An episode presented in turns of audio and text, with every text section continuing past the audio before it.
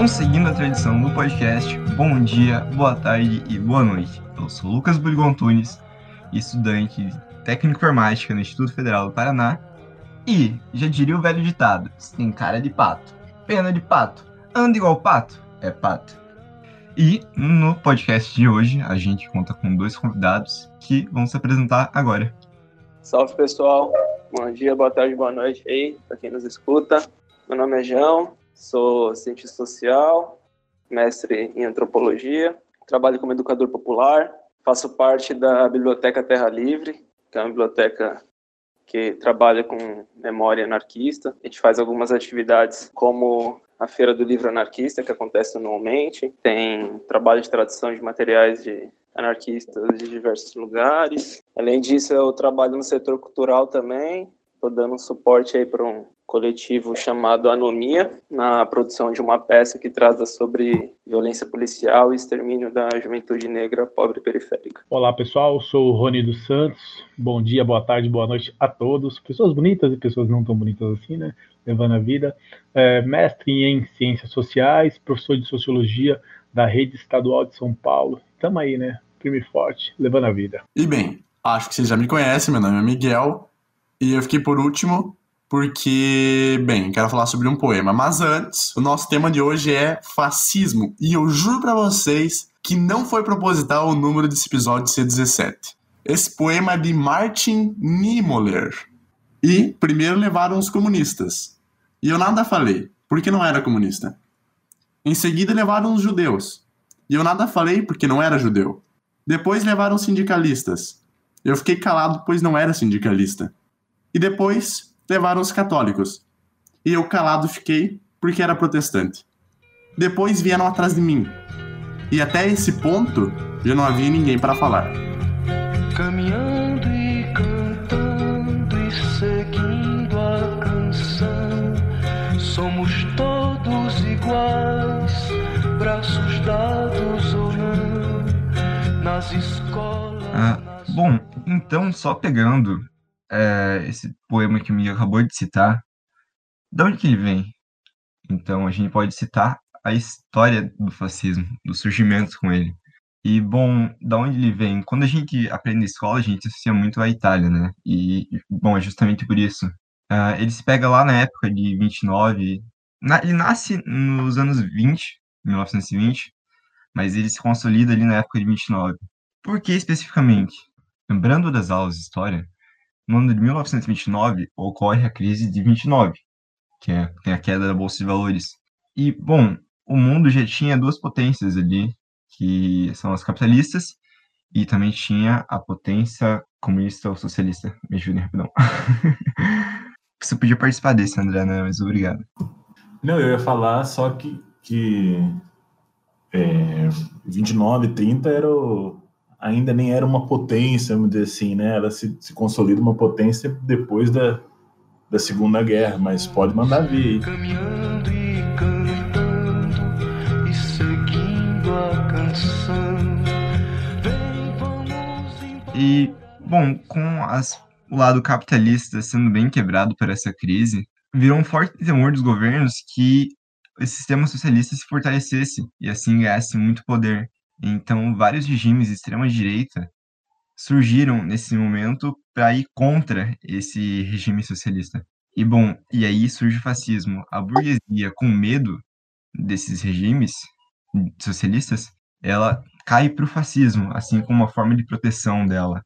E aí nós temos exemplo da Alemanha, temos exemplo do, da Itália. E bom, até o nazifascismo, esse termo é vem de cunho daí, né? Então, por exemplo, a gente tem o famoso termo, né, de, da Alemanha de ser contra o bolchevismo social. E por aí vai, aquela perseguição desde sempre ao socialismo, ao comunismo, esses termos que são tão na moda até hoje. E um dos grandes argumentos fascistas da época era que nós precisávamos de um líder, de um novo líder para fazer a nossa nação grande novamente. É, não sei se isso lembra uma frase para vocês, tipo Make America Great Again. E isso surgiu em vários países. Surgiu na. É, eu não sei se eu vou, acho que eu vou confundir salazarismo com franquismo. Mas eu acho que o salazarismo foi na Espanha e o franquismo foi em Portugal. E a gente também teve o fascismo clássico na Itália, o nazismo na Alemanha, e a gente teve até o integralismo no Brasil, com o nosso não nada querido Plínio Salgado. Isso mesmo, inclusive tem aquela questão do culto ao líder, né? Ela é a única pessoa capaz de salvar esse país. É ela que vai fazer uma reforma política e vai mudar tudo e vai salvar o futuro dessa nação. Então aí a gente entra na parte das características também do fascismo, né? Então, algumas que a gente pode citar é o que? Estado totalitário, autoritarismo, uh, nacionalismo. Então, aqui lá, né, do é a Itália acima de tudo. Ah, não, acho que eu tenho uma confundida aqui. Mas militarismo, anticomunismo, corporativismo, ainda assim, contra a luta de classes, vale lembrar, e essa hierarquização da sociedade. Mas, inclusive, tem um ponto que chama atenção, que é o antiliberalismo. Então, o fascismo defendia algumas ideias capitalistas, como a propriedade privada e a livre iniciativa das pequenas e médias empresas, porém, por outro lado, defendia intervenção estatal na economia. E, bom, esse é um ponto que vale a gente tratar mais para frente, sobre o tema do episódio. É um adendo muito importante sobre o fascismo é que eu lembro que lá em 2018, na época das eleições e talvez no início de 2019 também, as pessoas estavam falando sobre fascismo, talvez tanto quanto hoje ou até mais. E eu via muitos, mas muitos posts extremamente recorrentes na internet explicando o que era fascismo. E nesses posts diziam o seguinte: diziam que o fascismo era hum, quando uma pessoa não aceitava alguém que tinha uma face diferente da sua. E eu quero deixar aqui bem claro e bem pertinente que o fascismo não é isso. É, isso que eu acabei de falar era outra coisa, é preconceito, pode ser racismo ou pode ser muitas outras coisas. E a etimologia, que é a construção da palavra fascismo, vem de outro lugar. Fascismo vem de face, mas não face de rosto, face com SC. E o que significa face com SC? É um símbolo totalitário que surgiu na surgiu, na, surgiu em Roma e era utilizado como um símbolo totalitário na Itália, que é um machado no meio de um feixe de varas. E na Roma antiga, a, aquele símbolo era utilizado durante as reuniões dos não sei, a Roma passou por tantos sistemas econômicos e políticos. Enfim, era utilizado nas reuniões do governo e etc. E depois foi utilizado como um símbolo totalitarista e hoje é considerado um símbolo fascista e nazista, inclusive. Isso é importantíssimo de ser lembrado. Esses governos se baseiam muito em símbolos, então eles pegam símbolos nacionais para levantar esse nacionalismo, bandeiras, símbolos e tudo isso. Inclusive essa união, nós temos que nos unir para ir contra esse sistema que vai nos oprimir, esse socialismo, esse comunismo, coisas que a gente não vê hoje em dia, né? Obviamente. É, inclusive grandes ações na propaganda. Então, sempre visando colocar o líder como um super intelectual e muito, muito investimento em propaganda. E falando em símbolos nacionais, inclusive, o conhecido fascismo brasileiro, que é o integralismo, como já citei anteriormente, é, quando eu falei sobre o Plínio Salgado, é, eles tinham um símbolo que eles consideravam extremamente nacional, que era a frase de poder deles, a frase de efeito deles, que era Anauê. Era um símbolo que indicava o integralismo. Como é que eu posso é, fazer uma, uh, uma analogia a esse símbolo? Por exemplo, seria como a mão levantada de Hitler, a frase, a, a palavra Anauê. Eu achei, antes de começar, que achei muito curioso o episódio ser 17. então vamos lá, então. Aí pensando um pouco mais do, desse contexto histórico do fascismo, vocês, vocês apresentaram bem aí, fizeram resumo, só vou pontuar algumas coisas também. É, então vamos lá. É, o fascismo, então, ele surge nos anos 10 e 20 do século 20, né? E aí como uma ideologia da extrema direita. É, em cada país ele ele vai assumir particularidades, né? Então ele é diferente e está ligado ao, ao contexto, né? Está ligado ao, ao, ao país em questão. Originalmente ele surge na Itália, em 1919, então aí pós Primeira Guerra Mundial, em torno da figura do Benito Mussolini. E junto com o Benito existiam umas, um, esquadrões fascistas, né, que eram chamados camisas negras. É curioso notar que no, no surgimento eles tinham aproximadamente 100, 100 homens nas fileiras, né? Então aí em 1919 100 homens. 1921, estima-se que esse número de membros foi para 250 mil. Então aí ele já ganha um caráter de movimento de massas, né?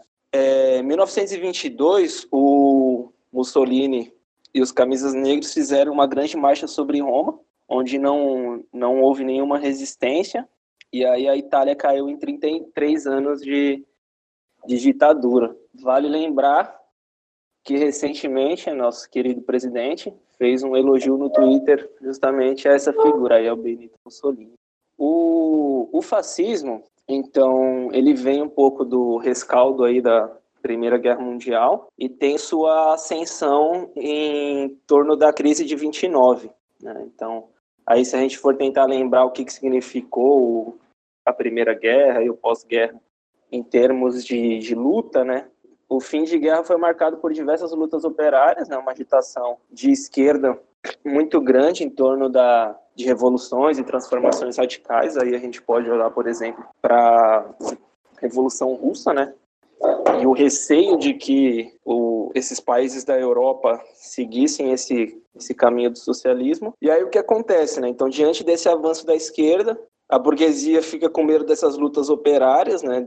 Aí sempre olhando para a experiência da Revolução Russa, e decidem fazer com uma aliança com essa extrema direita para barrar esse avanço, esse avanço operário. E aí a gente pode olhar para essas experiências, essas alianças, aí lógico com suas particularidades, mas por exemplo com Hitler na Alemanha, com Mussolini na Itália, com Franco na Espanha, Salazar em Portugal. Então, dessa forma, o fascismo ele é ligado à extrema direita e aí mais especificamente a uma extrema direita que é mais reacionária, né? Aquela extrema direita que vem do, dos porões mesmo, né?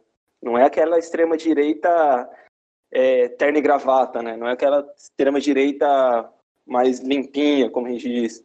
E aí basta a gente olhar, por exemplo, para para a figura do Bolsonaro, né? O Bolsonaro ele não é só um militar, né? Ele é um militar que é dessa ala mais marginal do exército, né? Que é a da ala ressentida pelo fim da ditadura militar, né? E lembrando que, que ele foi expulso né, do, da corporação quando ele fazia parte. Eu vou tentar entrar aqui em umas características. Não sei se alguém quer complementar alguma coisa, mas se quiser, fica à vontade para interromper. Você também, Rony, se quiser complementar, fica à vontade. É, sempre, sempre me pergunta assim, essa fita aí, né? Tipo, pô, João, mas e as características de fascismo aí para nós entender, né? Como, como que é?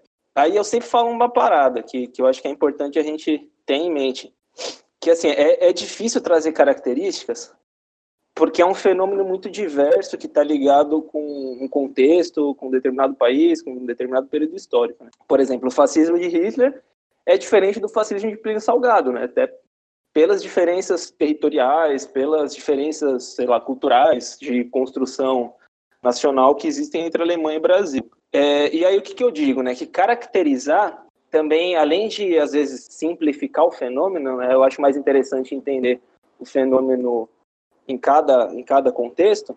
Além disso, o fato de caracterizar traz a ideia de que existe uma ruptura de uma normalidade política e econômica do capitalismo, né? Quando na verdade o fascismo ele não inventa nada, ele só inflama as coisas que já estão ali, só que não são tão públicas, né? Então não, não existe uma normalidade no capitalismo. O capitalismo ele aciona o fascismo quando ele quer defender seus interesses, quando a acumulação de capital está sendo ameaçada. Né? Então aí ele abraça essa extrema direita mais mais virulenta para conseguir salvar essa, esses seus interesses, né? Então é interessante a gente pensar nisso, né? Nessa aliança aí com a burguesia e que essa normalidade do capital na verdade não existe, né? Esse sentimento fascista de certa forma, ele é inflamado, né? Ele não é criado do nada, porque senão ele não ia receber tanto, é, o, o, apoio que recebeu nessas experiências fascistas aí pelo mundo, né? Então, só tentando trazer algumas características como exercício pedagógico, né? Feito, feito essa ressalva.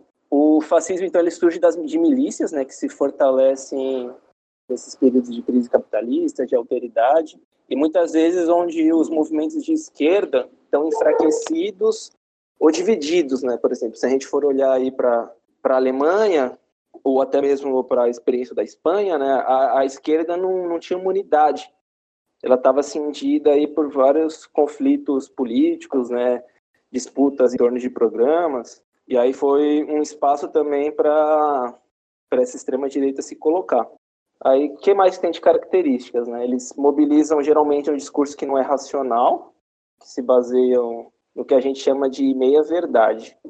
Por exemplo, é quando o, o, Aí já também anunciando um pouco, né? Mas quando o diretor da OMS fala que o isolamento social é a melhor estratégia para combater a pandemia, mas que é necessário que os governos implementem políticas de renda, políticas voltadas para a população pobre, a população que não tem condições de permanecer um mês, dois meses, três meses sem, sem trabalho, porque a renda dela depende do trabalho, o Bolsonaro, o que, que ele faz? Ele pega apenas uma parte desse discurso, né, de que os pobres precisam de renda, e esquece a responsabilidade do Estado em fornecer.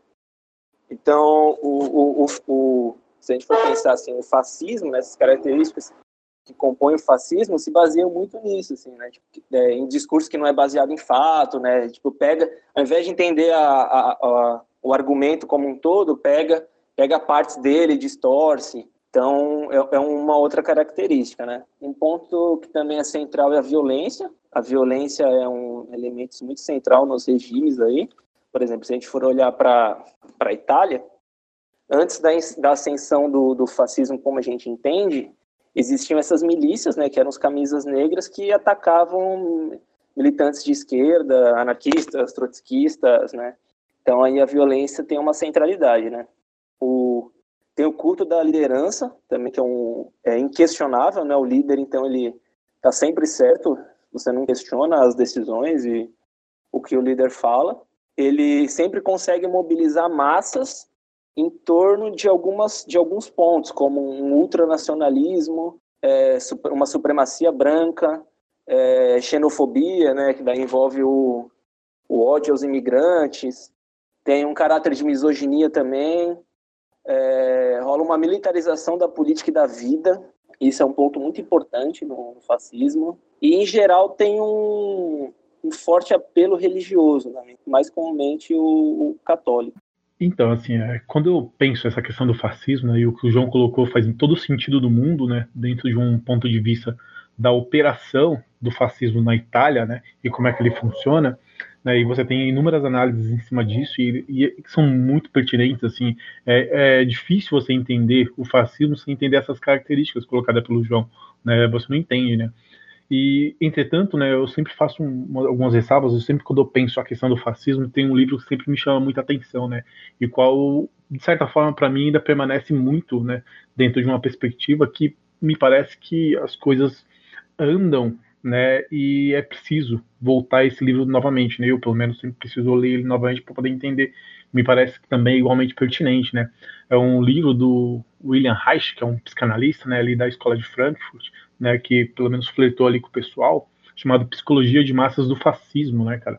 Você pega esse livro, Psicologia de Massa do Fascismo, né, e aí, assim, o, vai ter um capítulo específico, capítulo 3, onde ele vai falar a questão da raça, essa questão da raça, assim, cara, é extremamente da, um dos componentes extremamente importantes de ideologia do fascismo, né? Onde, além de todas essas questões que o que o João pegou e mostrou que são caracterizações, cara, a, a questão raça, ela parecia central em todas as questões. E aí eu estou entendendo o nazismo como uma espécie de aperfeiçoamento do fascismo, né? Porque o nazismo é de fato o lugar onde a raça ela vai ter uma denotação maior, assim.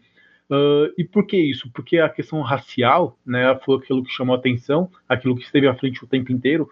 Você pega só a questão da Alemanha, você tem a questão da raça ariana, que é o que junta todos, né?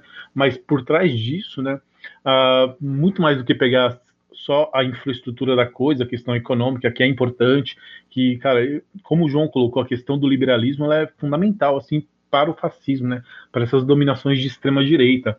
O, o liberalismo é, é, algo que, à medida que ele se vê desprotegido, né, ele arranca, vai junto. Entretanto, o, nesse momento, principalmente, o liberalismo ele é algo que é muito sedutor o Bolsonaro ele se definiu, por exemplo, como é, liberal conservador. Né? Liberal era uma palavra, por exemplo, que até o século XIX os conservadores rejeitavam. Né? Se você pegar toda a literatura do século XIX, sociologia, entre todos os, os cientistas da época, os mais conservadores, cara, de certa forma eles atacavam o liberalismo, mas ao, ao, em alguma medida foi se criando laços a partir do século XX, né? E aí você tem ali a, a crise de 29, o liberalismo precisando sustentar. Percebeu-se que aquele mundo né, encantado que existia lá atrás, ele se perdeu na história, ele não voltaria mais. Uh, o que, que se faz? Usa-se o liberalismo como instrumento de dominação também, né? E aí entendendo que esse liberalismo, né, a partir do fascismo, né, ele, ele precisa sobreviver, né? E à medida que ele precisa sobreviver, ele vai se jogar ali, ele vai construir uma aliança com o fascismo e vai se deslocar das, da, das diversas formas possíveis. Entretanto, se a gente tentar entender aqui o fascismo sobre um outro ponto de vista, e aí é um ponto de vista que talvez o Reich pegue e de fato chame a atenção, né, é dentro de uma outra relação é, que é muito, que está muito mais, por exemplo, para questões consuetudinárias do, do fascismo, né? Que é aquela coisa mais cotidiana, mais dia a dia, né? Que vai passar por tudo que, pelo que o João falou, mas assim, eu acho que talvez como característica central, né, dentro dessa questão do fascismo, é, tem elementos como, por exemplo, dominação, hierarquia, distinção, dominação do pai sobre o filho, do homem sobre a mulher, uma hierarquia entre esses sujeitos, distinção de quem é quem, né? Entretanto, com uma forte ligação é, dentro de uma relação nacional, né, dentro de uma relação de origem. Né? O fascismo ele usa muito essa noção de origem, o nazismo usa muito essa ideia da origem, da origem da nação, né? E aí vamos novamente para a ideia de raça pura. O, a tal ponto que ali mais ou menos dos, nesse terceiro capítulo aí o o Reich ele vai dizer: a estrutura do fascismo caracteriza-se pelo pensamento metafísico, fé não ortodoxa, obsessão por ideais éticos abstratos e fé na predestinação divina do Führer. Cara, isso é, é, é muito ainda o que vivemos, o que foi vivido naquele momento, né? Ali a partir da década de 20 e evoluindo aí 30, atravessando a Primeira e Segunda Guerra Mundial, né? Como não se distingue muito do que acontece hoje, né? É a ideia de que existe, né, uma mentalidade que nos paira, que sempre nos leva de volta a essa relação muito primitiva, né? Essa relação muito de que o outro, né, é sempre o outro o culpado pelas mazelas do que acontece. Você tem um sistema que é liberal e que de fato não consegue dar conta de toda uma sociedade ou não consegue dar conta de todo uma, um tecido social.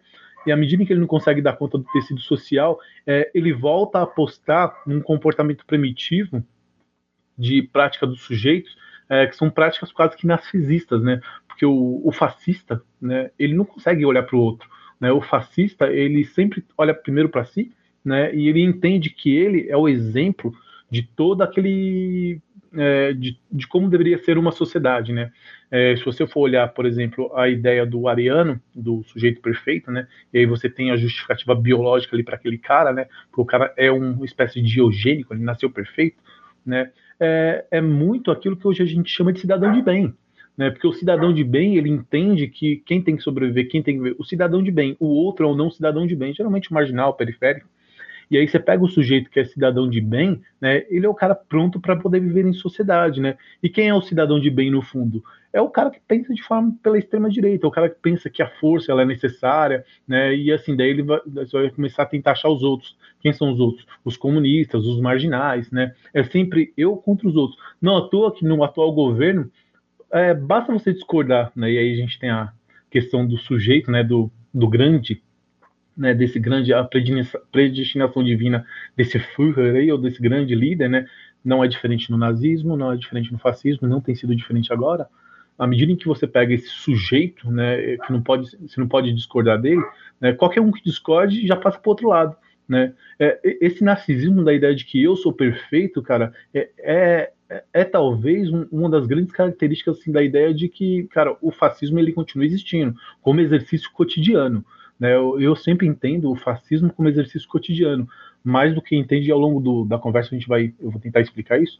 O fascismo, mais do que um movimento político, ele é um exercício cotidiano. A diferença do fascismo que a gente tem para a época, né, pro, ali entre Benito Mussolini, é, o Hitler é que assim naquele momento o fascismo e o nazismo né eles tinham uma política de fazer morrer né? você coloca pessoas na câmara de gás você mata as pessoas os indesejados você mata hoje a gente tem uma política de deixar morrer quem vai colocar essas questões aí é um cara chamado Paul Rabinov e Nicholas Rose né num artigo chamado Biopoder hoje, né? Ele vai fazer essa distinção, né, entre o fazer morrer e o deixar morrer. E o que a gente tem, né, que a gente tem chamado ultimamente de necropolítica, né, é esse deixar morrer, né? Não à toa que, como o João bem colocou, né, é aquela questão, coisa do Estado, né? Tipo, é, você distorce, mas o distorcer é não se importar que as pessoas morram, né? Como colocou o Bolsonaro, a OMS traz um, coloca uma, uma orientação e aí o Bolsonaro ele simplesmente é, pega o que importa. E ao pegar o que importa, a política que ele está fazendo nesse momento é o deixar morrer.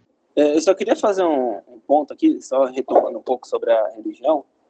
O, o Benito Mussolini, né, isso é, é muito curioso, porque existem toda uma polêmica, né, mas parece que a princípio ele não era um cara religioso, só que ele ele teve uma importância é, logo que ele assumiu o regime italiano, que foi acabar com as tretas entre o papado e o Estado italiano, né?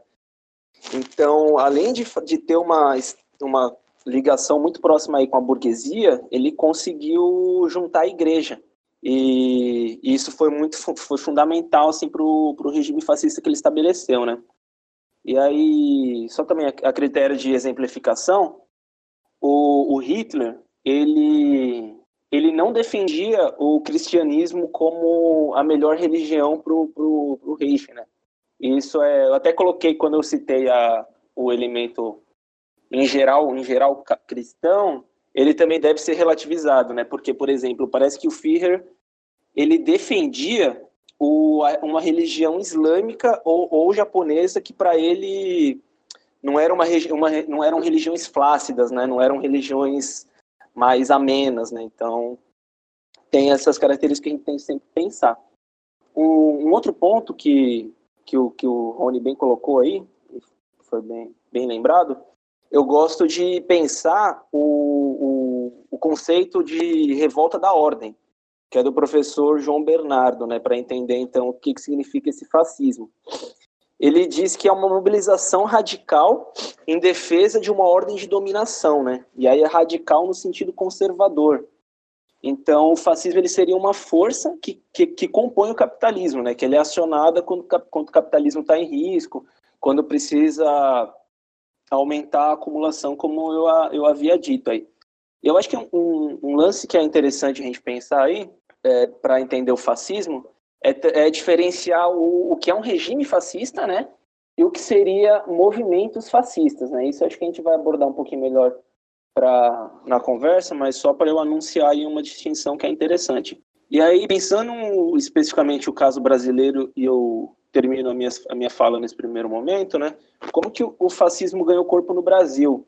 Aí, o que nem vocês colocaram no início do, do episódio, o fascismo ele tem origem com o integralismo, com a Ação Integralista Brasileira, né, que era um movimento de extrema direita de inspiração do fascismo italiano e português, que foi fundado na década de 30 e teve como expoente o jornalista Plínio Salgado, que é, que é, que é bem conhecido aí, tem até diversos livros publicados, né, e tal. É, as milícias que compunham o integralismo eram conhecidas como camisas verdes por conta do uniforme, né? E aí, numa associação direta também com os camisas negras aí de Mussolini. É, na época, foi uma força que mobilizou uma, uma grande massa social aí, né, mano? Tinha uma grande base, mas hoje foi muito enfraquecida, né? Eu lembro que na época que eu estava em Campinas, tinha um, um, núcleo integralista no centro. Eles faziam reuniões todo final de semana, né, e tal. Eram, em geral, profissionais liberais e era um grupo composto por acho que no máximo 10 pessoas, né? Então era um, era um grupo bem que tinha pouquíssimos adeptos. Mas se a gente for lembrar, lógico, tem toda uma polêmica em torno disso, mas, mas no final do ano passado, o Porto dos Fundos foi atacado por um grupo que se reivindicou integralista. Não sei se vocês lembram disso aí. Então, por mais que ele esteja fraco, ele, ele ainda está, de certa forma, organizado, né? ele ainda está presente na sociedade brasileira. E aí, quais são as características aí tentando trazer também do integralismo? Né? Existe, eles reivindicam ultranacionalismo, uma valorização da, da, da, tradição, do que eles entendem como tradição, um corporativismo, né, que seria aí o, o controle do Estado sobre as organizações de trabalhadores, sobre os sindicatos, né? Tem o cristianismo como um elemento muito forte, aí basta a gente olhar para o lema, né, que é o que é Deus, pátria e família. Inclusive que é uma coisa é, comumente falada pelo Bolsonaro, né? Só que de outra forma. Ele, ah, Deus, Brasil, família, né? Até no chavão dele lá, que é Deus acima de, to de todos, Brasil, é Deus acima de tudo, Brasil acima de todos, não é uma parada assim? É, é um, uma, uma coisa muito presente assim no, no discurso nacionalista hoje também. Então, é, mas é interessante assim que mesmo o integralismo, né, para poder falar também no movimento antifascista, né, que porque assim, o movimento antifascista não é novidade, né? Ele já ocorre no Brasil mesmo desde a época do integralismo. Só que quem fazia esse movimento antifascista, né, embora também muito incipiente à época, né, não é algo que, mas já era muito politicamente ativo. A princípio, o movimento antifascista começou mesmo entre os italianos, né, porque os italianos entendiam, as colônias italianas no Brasil entendiam que o antifascismo, né, o fascismo, ele tinha que ser combatido entre os italianos, porque eles achavam que o fascismo era um problema italiano, né? Eles não conseguiam ter uma dimensão de que o fascismo ele ganharia fronteiras sobre outras identidades, né? De outras formas, ganharia novas roupas, né? E aí eles brigavam com isso. E aí quando chega o integralismo no Brasil, né? Que o integralismo é montado e aí começa a se perceber que existe uma outra questão, alguns desses italianos eles vão começar a percorrer e aí é formada aí a Frente Única Antifascista e a Aliança Nacional Libertadora, né? Que são duas frentes aí antifascistas aí que lutam contra o fascismo e que, de certa forma, né, a maior, de, a maior parte deles formada por anarquistas, a princípio, né, que com a formação do Partido, Partido Comunista Brasileiro, alguns deles vão migrar para o Partido Comunista Brasileiro, mas você tem, assim, essa questão do, do combate ao fascismo já, já há muito tempo, desde a época do integralismo, né? Então, é, é claro o fato de que o fascismo está inerentemente ligado à direita, como já foi citado, porque, bem, nos últimos anos, a gente teve aí uma ascensão da extrema-direita nos últimos. No, nos, em alguns países, como foi o caso do Brasil e uh, os Estados Unidos. E no Brasil, principalmente, é, aconteceu que, bem, tivemos um candidato que utilizou de um inimigo em comum da população para se eleger. O nosso tão famigerado PT, né, galera? E ele utilizou desse argumento para se eleger. Só que eu pergunto para vocês: beleza, a criação do fascismo está inerentemente ligado à direita. Portanto, é possível que algum regime, algum regime não, algum governo de esquerda te, seja fascista? De alguma forma? Na opinião de vocês, no caso? Cara, é, eu, eu, penso o seguinte, que a gente tem que re relativizar um pouco o, o conceito, assim, ou as classificações, né? É, que nem eu coloquei, assim, o, é, eu vejo muito um debate de, em torno disso, né, de setores de direita falarem que, por exemplo, o nazismo era de esquerda, né? Isso por conta do, do nome, né, do partido que, a, que era Partido Nacional Socialista, né, e tal. Aí eu penso o seguinte, é, a gente tem que relativizar um pouco, por exemplo, em questões do nome, porque ter socialista no nome não significa muito, né? Se a gente olha para siglas partidárias aí do, do Brasil, por exemplo, sei lá, PP, Partido Progressista. É um partido extremamente conservador, de progressista não tem nada, né? PSDB, Partido Social Democracia Brasileira, né? De social-democrata também, PSDB não tem nada. Então, eu, eu acho que assim, a gente pode falar em características autoritárias de regimes de esquerda, mas eu acho que entender como, como fascista, não. Porque, por exemplo, o fascismo a gente tem que entender como uma tendência que surge numa fase do capitalismo, né? E aí é onde que se procura fortalecer as condições de acumulação, né, de, dessa acumulação monopolista, né, e aí favorece toda uma política de concentração de capital. Por exemplo, muitos regimes fascistas adquirem um caráter de, evidentemente, conservador, disfarçado meio que de uma máscara modernizadora, né. E aí, pensando então justamente nesse ponto que você colocou, sobre se a gente pode falar de características fascistas em regimes de esquerda, eu acho que é interessante a gente lembrar, como, como o Rony bem pontuou, que a questão da raça adquire uma centralidade muito grande no fascismo. Né? Então, aí o racismo, o antissemitismo, campos de concentração, extermínio em massa, é, é, é um elemento que, que compõe esse fascismo, né, e que também não é verdade, não é nenhuma novidade, porque isso já já acontecia no período colonial em África e em Ásia. Né? O que aconteceu foi que o nazismo trouxe isso pro, essas práticas coloniais para o contexto europeu, né? Mas países como França, Inglaterra já tinham suas colônias por aí que praticavam uma série de outras coisas. Já existia campos de concentração, extermínio em massa, né, e tal. Existe até um autor que, que, que pensa nesse sentido, que é o Aimé Césaire, que ele fala que a questão do, do, do nazismo, né, do extermínio de Deus, ganhou a visibilidade que ganhou, porque aconteceu na Europa. Então, eu acho que é um, um ponto aí para a gente também considerar.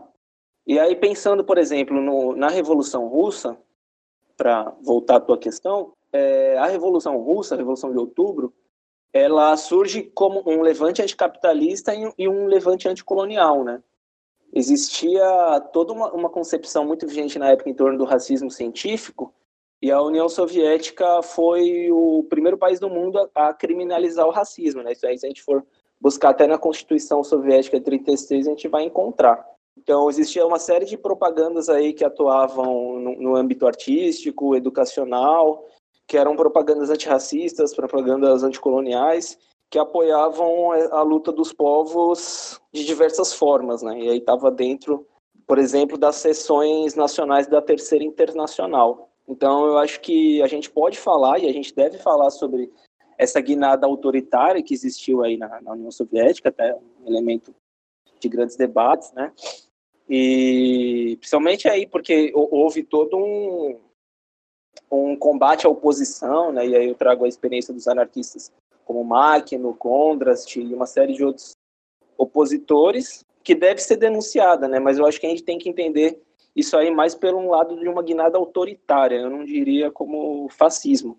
Então, pegando essa questão entre a esquerda, né, se a esquerda ela tinha alguns regimes, eu, a, a, partir do momento que eu olho né, sobre um olhar que não somente pela base econômica, mas pelas questões cotidianas de como vai andar todo o processo, né, de como vai se desenvolver é, a questão do que é um comportamento fascista, e aí eu vou entender que o fascismo ele é um comportamento cotidiano, né, é algo que começa com os sujeitos dentro da sua relação social, né, e aí é, você tem os grupos sociais, de como que eles se formam, mas sobretudo pensando sempre o sujeito, cara, é, se você for entender o regime da União Soviética, assim, você não vai entender exatamente um regime fascista, né? Mas você vai, como o João colocou, você vai entender um regime autoritário.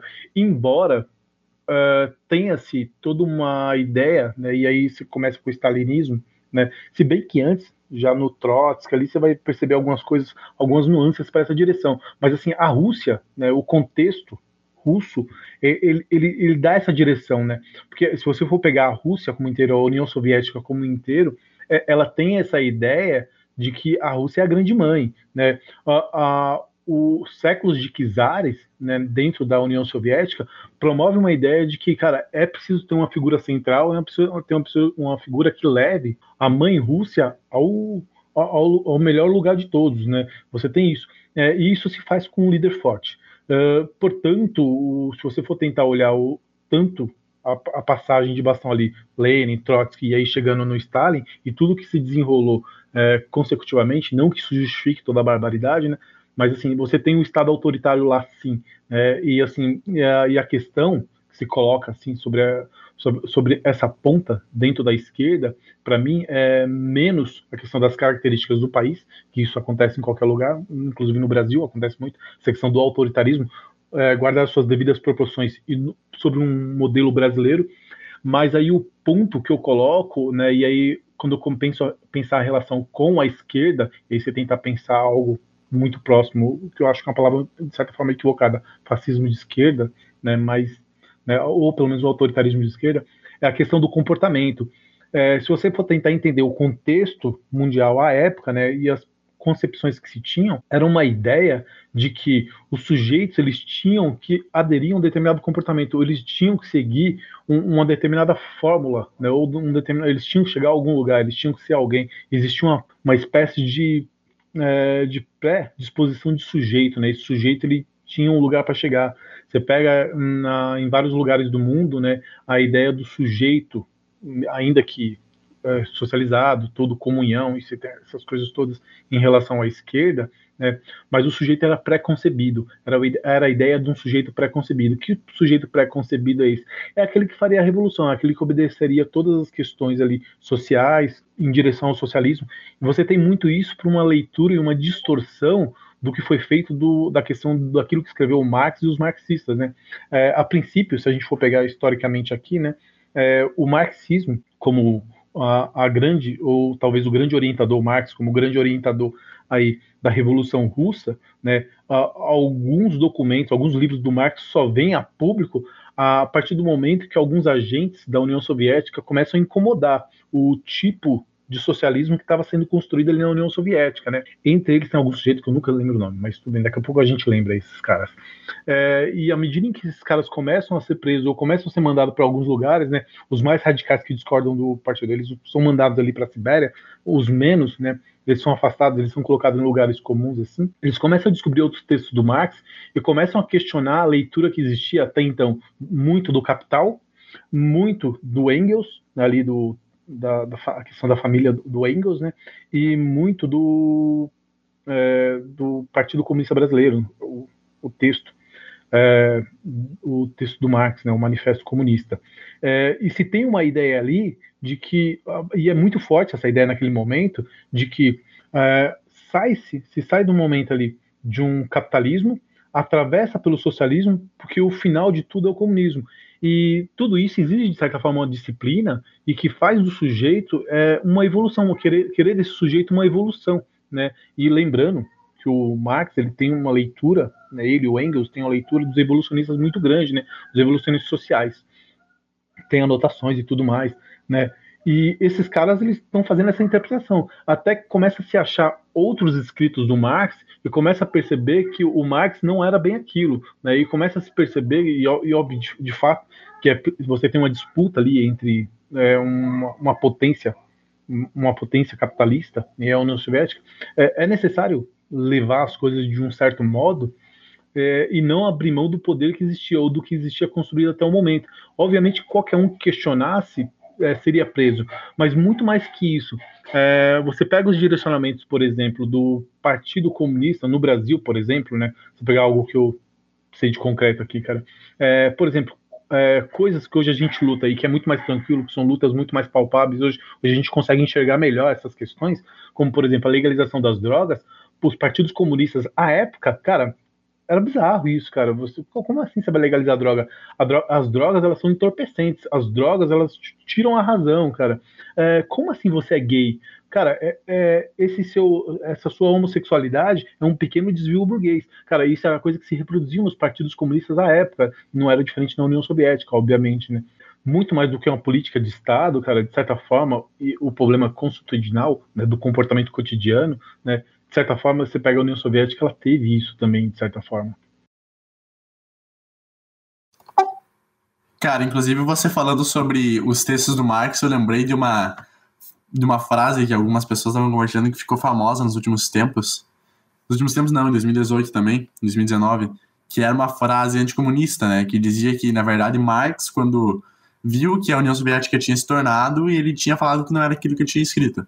Só que um detalhe muito interessante é que a gente sabe que a Revolução Russa aconteceu em 1917, mas Marx morreu em 1883. Então, a gente tem aí mais uma fake news.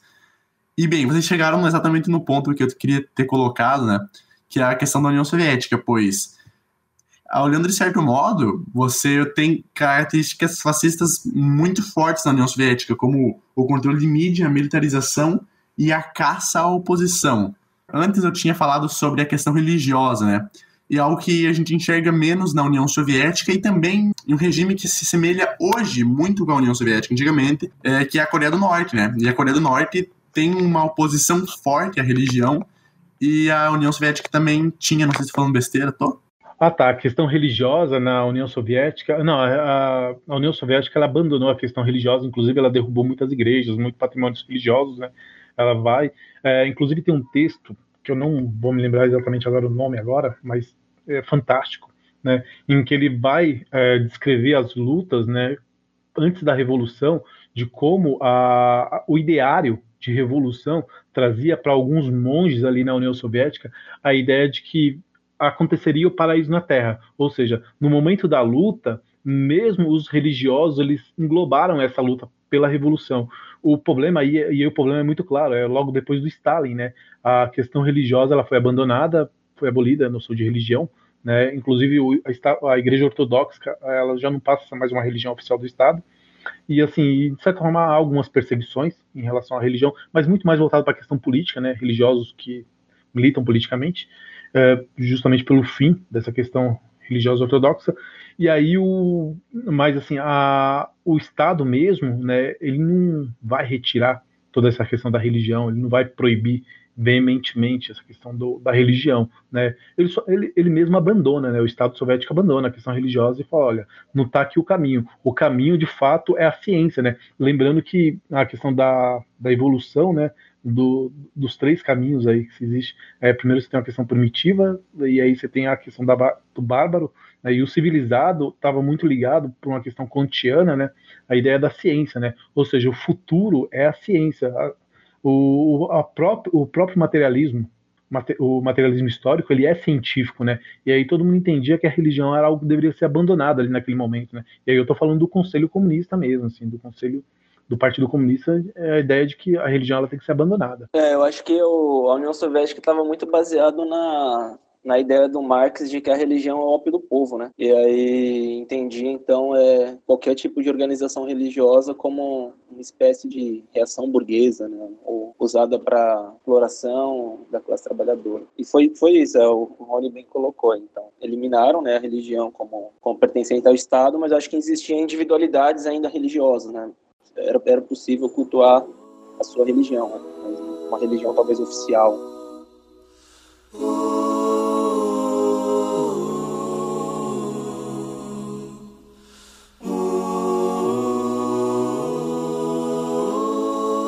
Bom, então chegamos num ponto muito tocado nos últimos tempos. O governo atual, o governo Bolsonaro, é um governo fascista? Vamos aí tentar responder isso aí então. eu vou recuperar então um pouco do que eu tinha dito agora recentemente, que eu acho que tem que diferenciar então aí o regime fascista, o que é um regime fascista, e o que seriam movimentos ou movimento fascista, né? Então eu acho que assim, em termos de regime, a gente não vive um regime fascista, mas a gente não pode negar que os fascistas estão no poder, né? que os fascistas estão no governo. Então, existe um, um movimento fascista instaurado aí na sociedade em torno do, do bolsonarismo. Mas, e aí eu acho que aí tem uma grande preocupação para a gente, né? O problema, lógico, Bolsonaro é um problema, é. Mas eu acho que, além dele, o problema seria o bolsonarismo, né? Que seria como o que o Bolsonaro fala, o que ele faz, tem incidência na sociedade civil. Então, eu, eu tento entender mais por esse lado, né? Enquanto regime, eu acho que não. Eu acho que se a gente lutar, não vai chegar lá. Mas enquanto movimento de massas, eu acho que sim. É, no que diz respeito à questão atual aqui, né, sobre a questão do atual governo, Bolsonaro e tal, questão do fascismo, eu retomo de novamente, novamente o Reich, para poder tentar entender, né? Que a estrutura do fascismo se caracteriza pelo pensamento metafísico, fé não ortodoxa, obsessão por ideais éticos abstratos, éticos abstratos, e fé na predestinação divina do Führer, no caso, né? De, um, de alguém que está em cima. Cara, é, essa questão, assim, se a gente for tomar hoje, né, entre o. E aí, tomando novamente o Rabinov, né, e o Nicholas Rose, né, entre o fazer morrer e o deixar morrer, cara, por mais diferenças que haja, se você for entender fascismo por essa questão que está muito mais próxima do superestrutural, muito, é, que é uma ideologia subjetiva, ela não é objetiva, né? Ainda que ela não esteja calcada na noção de raça, mas ela diferencia o eu, né? E aí cidadão de bem e o outro marginal. E, e aí você tem uma, uma ideologia objetiva, mas quando você vai para ideologia subjetiva, que é tentar entender essas questões, principalmente dentro do ideal ético abstrato, que é aquela ideia de que, olha, é, vamos mudar o Brasil, vamos mudar isso aqui, vamos passar um pano. É, a, a gente tem toda uma caracterização assim que de fato me leva a pensar que esse governo, no mínimo, no mínimo, no mínimo, ele fleta com o fascismo, cara. Se você for tentar entender toda a jornada que o atual governo fez para poder chegar no poder, todo o discurso que foi proferido, você entende sim, cara, tanto desse governo de extrema direita como do liberalismo, que foi propagado no começo lá em 2013, vamos começar a recuperar lá 2013. É, em 2013, qual era a principal pauta da, que se tornou, né, ao longo, a principal pauta das manifestações? Começa com 20 centavos, a princípio que era um movimento ali de fato ali do passe livre, movimento passe livre, é, e a ideia era aquela, a ideia era tentar entender o direito à cidade. E esse era o ideal ali, era o direito pelo qual lutava o movimento passe livre. E aquilo vai aglomerando, aglomerando, aglomerando, e de certa forma, como se perde rédeas do que está acontecendo ali, né? Quem toma conta são pessoas que usam camiseta verde e amarela. E qual é a principal pauta? A corrupção. Se, você, se a gente for tentar entender, o principal mote da direita sempre foi a ideia, a ideia da corrupção. Embora os principais corruptores e corruptos do Brasil são pessoa, é a direita os principais. Ah, o Lula, quando entra no jogo, o PT, quando entra no jogo, é, entra para jogar. Só que assim, é, entra como uma freira né, no, no meio do, do, pecado. Né? Pô, os caras não entenderam assim, qual, o jogo da coisa e, e achou que ia aí. É, mas se você pegar esse movimento né, de vem 2013, né, a partir do momento que ele é tomado por uma, por uma massa, né, ali, e aí você tem alguns, alguns movimentos que refazem tudo isso e dão um novo caráter, que é o Vem Pra Rua, tal, pessoal ali, do, ali da, da direita, eles começam a falar de corrupção e começam a dar uma solução né, como o liberalismo. O liberalismo ele é solucionador. Por quê? É, você tem a corrupção, você tem ali a, a distratação do, do Estado, você tem ali a corrupção dentro do Estado, né? E à medida em que não existe Estado, à medida em que não existe Estado, essa corrupção ela não acontece. Né, no ideal desses caras. E aí eles estão discursando. Né? O Bolsonaro vai entrar dentro desse discurso como um liberal conservador, né? E eles vão falando em, em toda a corrupção, ou seja, toda, toda a caracterização de corrupção vai em, em direção a, a, todos aqueles que estão à esquerda. Né? E aí, claro, obviamente que aqueles que estão à esquerda, é, no caso, o PT. Uh, e à medida em que esse discurso ele vai ganhando volume, né, e a mídia ela apresenta todo um, uh, todo um espetáculo em torno disso, o, o judiciário com o nosso querido Sérgio Moro, né, é, que, cara, escreveu uma peça, né, sobre o Lula é, terrível, cara. Quem sentar para ler vai ver que não tem nada com nada.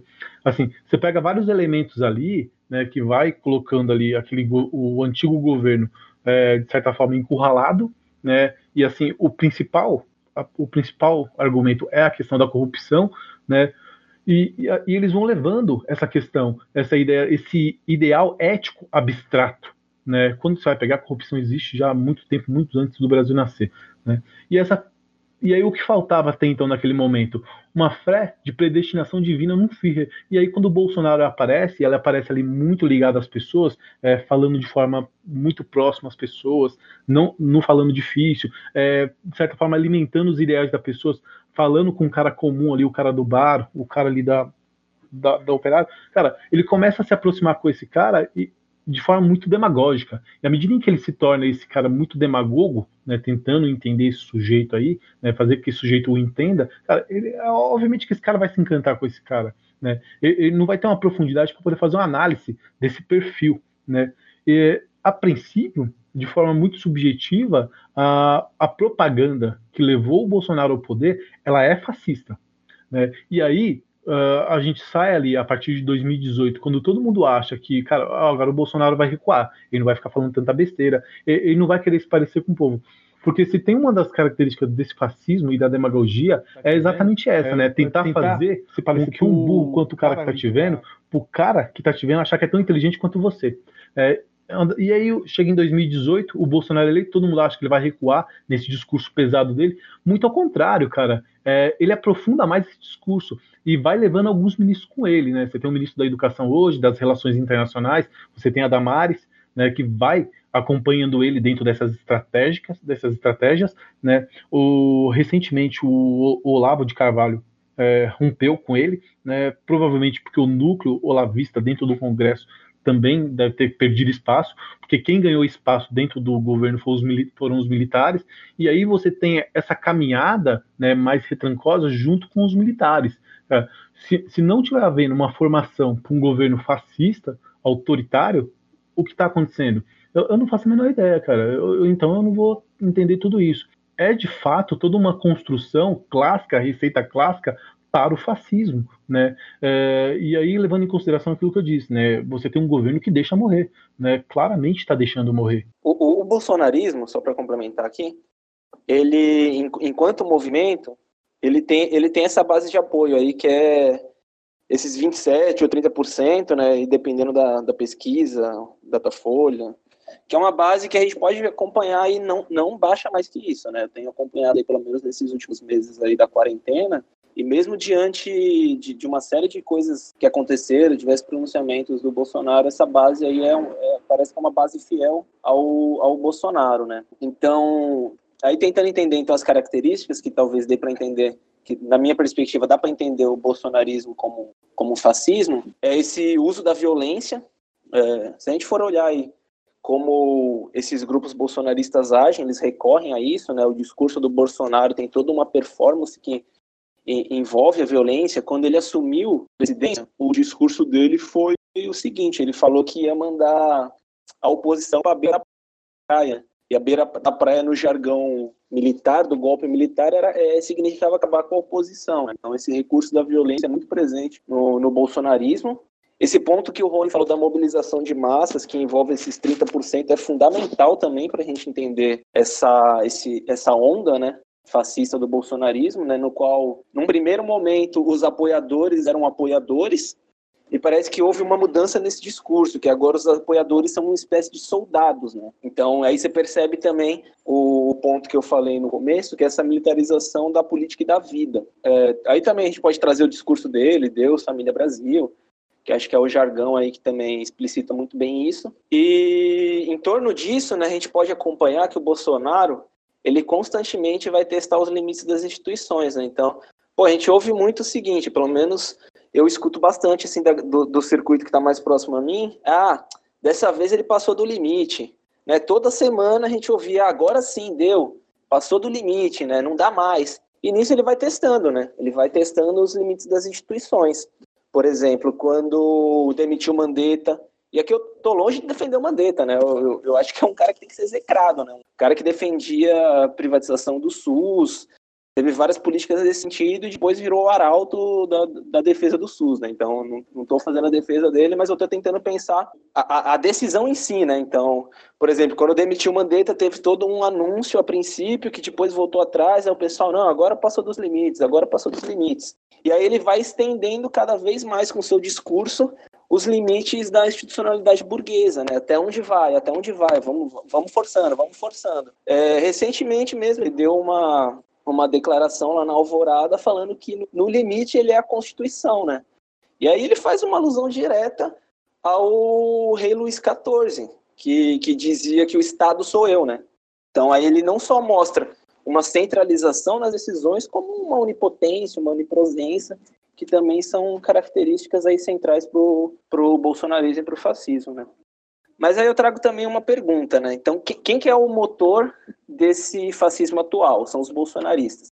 Mas quem compõe esses bolsonaristas, né? Quem que faz parte desse, desse grupo? É, curiosamente, eles, eles não são um grupo nazista, não são carecas do ABC, carecas do subúrbio, né? São, são pessoas aí do, do nosso cotidiano, muitas vezes que a gente, que a gente convive, né? Ou pessoas que estão ligadas, por exemplo, à segurança, né? A, sei lá, desde classe média, classe trabalhadora, né? E que compõe justamente esse 27 a, a 30% dessa base. Aí o interessante é que é um setor muito heterogêneo. No começo, se a gente for entender o, as, quem compunha esse bolsonarismo, ele tinha um forte apoio popular, mas o grosso mesmo eram as elites e as classes médias altas, né? Então existia de início uma coesão dentro dessa direita que foi quebrada aí com a saída do Moro e desse setor mais ligado à Lava Jato, né? Hoje a gente pode ver que o quadro mudou um pouco, né? Parece que existe um maior apoio dos setores da classe trabalhadora e baixa. E aí o que eu procuro entender a partir daí, né, que talvez essa medida do auxílio emergencial, por mais que a gente saiba que não tenha sido uma decisão é, feita unanimemente pelo Bolsonaro, né, de bel prazer nem pelo Guedes, e sim por pressão, né, de setores de esquerda e de, do Congresso, ele de certa forma chega para a população como uma benfeitoria direta do Bolsonaro, né? Então, eu acho que essa mudança aí que as pesquisas têm apontado, de que setores da classe trabalhadora e média baixa terem apoiado, terem, tá dando corpo a esse bolsonarismo hoje, se vê um pouco disso. Ao passo que as, é, esse outro grupo, que a princípio apoiava, que seriam essas classes médias mais altas, tem cedido um pouco justamente pela, pela Lava Jato, né, pela saída e da treta do Moro em, em torno do Bolsonaro. Aí tentando pensar, então, antropologicamente essa base de apoio, eu recentemente vi uma entrevista com a professora Isabela Calil que eu achei muito interessante, né? E ela traz várias contribuições para a gente pensar o fenômeno do bolsonarismo a partir do, da divisão de três grupos principais, que seriam os neoconservadores, os neopopulistas e os neoliberais. Os neoconservadores seriam aqueles que se materializam em torno da, da ideologia de gênero, né? Que é a gente pode pensar na figura do Damares, né? Que fala da inocência das nossas crianças, como a ideologia de gênero é o kit gay, e mais essa ala moral, talvez que a gente pode chamar de uma ala moral é, dessa, dessa base de apoio. Os neoliberais seriam aqueles que a gente já conhece, que defendem a, o anticomunismo, aí entendendo o anticomunismo como sinônimo de anti-PT, né? A gente sempre volta naquela questão, ah, mas e o PT, né? Então, os neoliberais podem ser entendidos aí como antipetistas, e os neopopulistas seria essa camada, acho que mais diversificada, que é, que é onde o Bolsonaro, enquanto um populista conservador, consegue abranger é, demandas de diferentes setores, né, de, de classe trabalhadora, classe média, classe média, classes médias altas, né, e nesse sentido, eu acho que vale muito a gente olhar aí para para a bancada que apoiava o Bolsonaro a princípio, mas que hoje também está um pouco cingida, que era o que a gente chama de BBB, né? Que era a bancada do boi da bala e da Bíblia. Acho que entendendo por aí a gente consegue entender um pouco também quem, quem compõe essa base bolsonarista. Só fazer uma colocação aqui em termos de, é, de como vai se como se constrói isso aí de forma mais, mais sociológica mesmo, assim, para a gente poder entender, que é um debate que existe hoje e que é, talvez mais para frente isso comece a ter um pouco mais de corpo, né? Não sei agora. É, eu falei sobre corrupção né, no último. Se a gente for entender, por exemplo, quando a corrupção, é, é essa corrupção de, na relação governo empreiteiras começa, né, ela começa exatamente na ditadura militar. É, você tem um momento ali que o Roberto Campos ele faz o FGTS, né? Você tem a invenção do FGTS. Esse FGTS nada mais nada menos é do que de certa forma uma arrecadação do Estado e é ela quem vai financiar uma série de infraestrutura, uma série de construções de infraestrutura pelo Brasil. Né? E obviamente que, cara, se você vai fazer infraestrutura, vai regimentar infraestrutura, tem que aparecer construtoras que vão fazer isso. E aí você tem aparecimento das grandes infraestruturas, das grandes construtoras no Brasil, cara. É, a gente não sabe nada do que aconteceu naquele período até hoje, né? Obviamente, de forma muito clara. Como a gente não vê hoje, né? O, o que está acontecendo, né? O que a gente sabe, de certa forma, tem sido ignorado pelo judiciário, né? Judiciário, e aí eu estou contando com esses é, esses pró-Lava Jato aí, né? Se você for pegar, por exemplo, a, to, toda a Polícia Federal, a Polícia Federal, o magistrado de certos estados, lugar, cara, os caras são completamente ligados a, a, esse pessoal, né? E aí, obviamente, fica muito fácil esconder. Mas se você for entender, assim, o Brasil, né, de certa forma, e por que, que essas coisas acontecem. E aí eu, eu de certa forma, eu tenho uma certa, embora eu goste né, do professor Gessé de Souza, eu acho que ele coloca algumas coisas que são bem pertinentes, né, professor da Universidade Federal do ABC, ele vai colocar a questão da ideologia, né, num livro chamado A Classe Média no Espelho, e aí ele vai colocar o papel da classe média em relação a, ao golpe, a esse golpe que houve em 2016 e tudo que ocorreu dentro desses governos, qual o papel da classe média, né, classe média no espelho. E dentro dessa perspectiva que ele vai colocar, né, ele vai centralizar novamente o termo ideologia. Né, e esse termo ideologia, ao que parece, quando ele coloca, né, ele vai colocar novamente sobre o, como é que se constrói né, as ideias numa sociedade.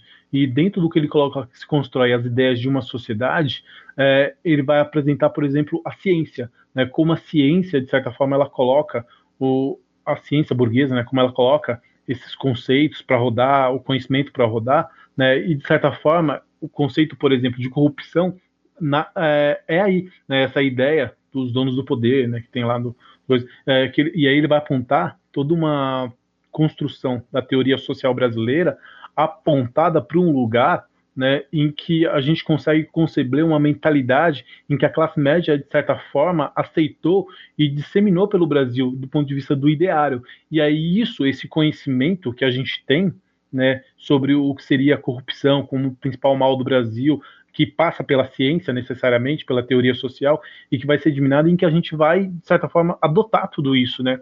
E vai e, isso vai se alargar aí pros diversos, pelas diversas instituições dentro do nosso conhecimento, né? Eu só vou dividir na ideia de que, cara, eu acho que conhecimento circula, né?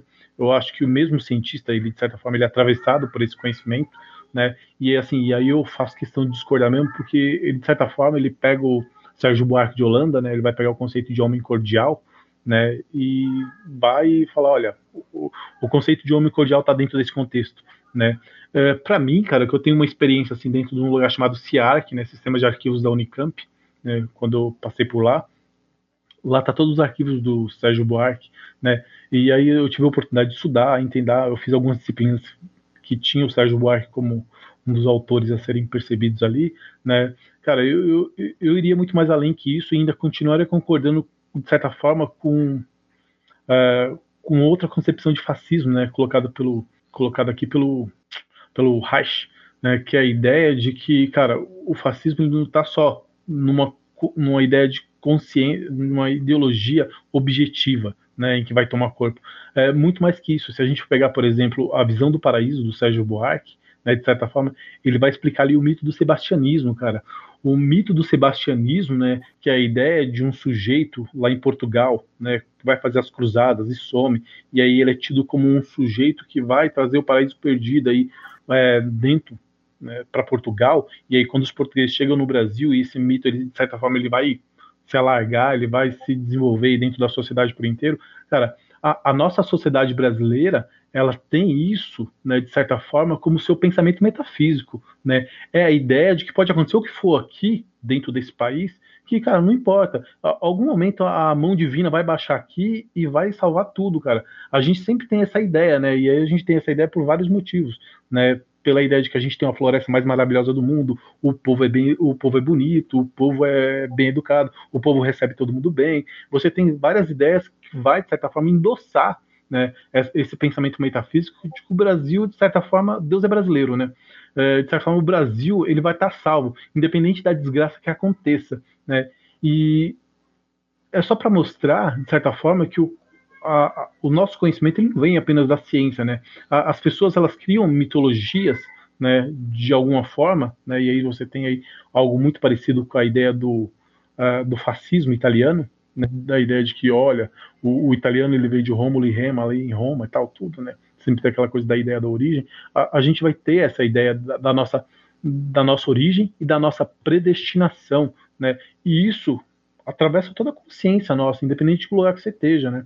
E aí, pensando desse ponto de vista, uh, um cara como o Bolsonaro, né, digamos que o Dom Sebastião nosso, cara, ele está sempre propício, embora o Lula também seja esse cara. E aí, no caso, eu estou falando no, do nosso caráter populista, né? Mas assim, o, o Bolsonaro ele tem isso. O, o Bolsonaro ele é fruto disso também, né? E aí eu acho que é necessário a gente notar, né, para esse caráter subjetivo, né, de que o, o Bolsonaro ali, cara, ele, talvez ele nem saiba disso, mas é, ele tá dentro desse jogo. Ele, ele é um jogador desse jogo. Afasta de mim esse cálice, pai.